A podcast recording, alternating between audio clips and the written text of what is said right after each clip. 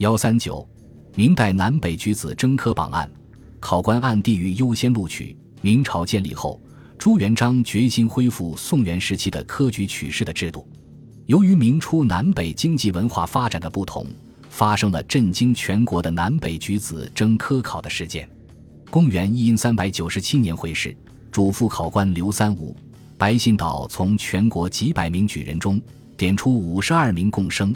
其中以宋从为贡生第一，上报给了皇帝。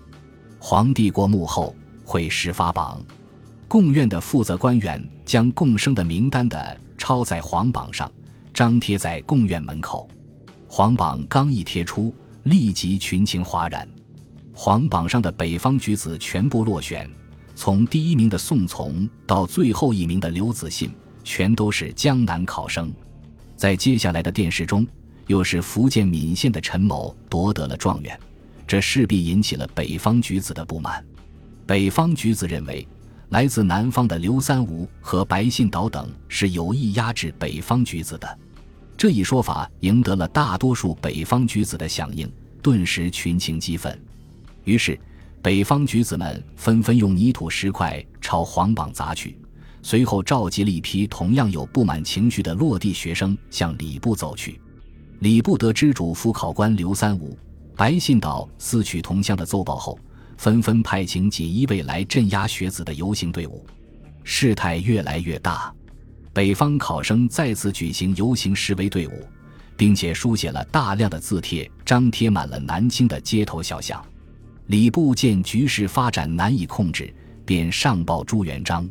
朱元璋非常震惊，决定亲自查问主考官刘三五。而刘三五解释说，连年的战争对北方的文化摧残极大，这些年来北方举子文章远不如南方举子，成绩相差悬殊已是不争的事实。朱元璋本要加强北方边境的防守力量，培养一批北方学子，而对南方地主知识分子心存不满，这次的科考又全部是南方举子中士，更加增添了他的不快。于是。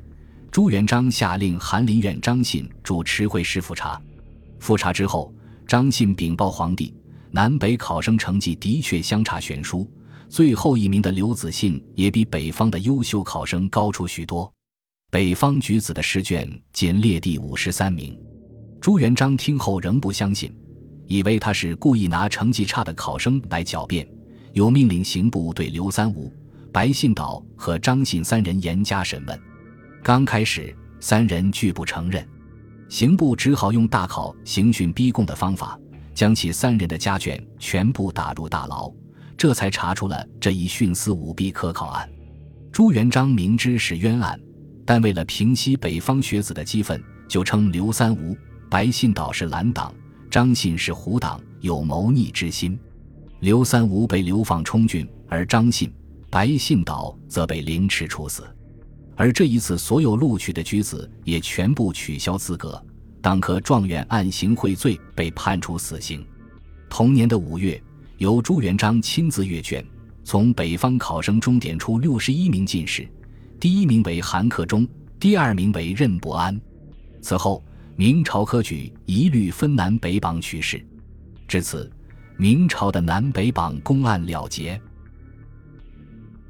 本集播放完毕。感谢您的收听，喜欢请订阅加关注，主页有更多精彩内容。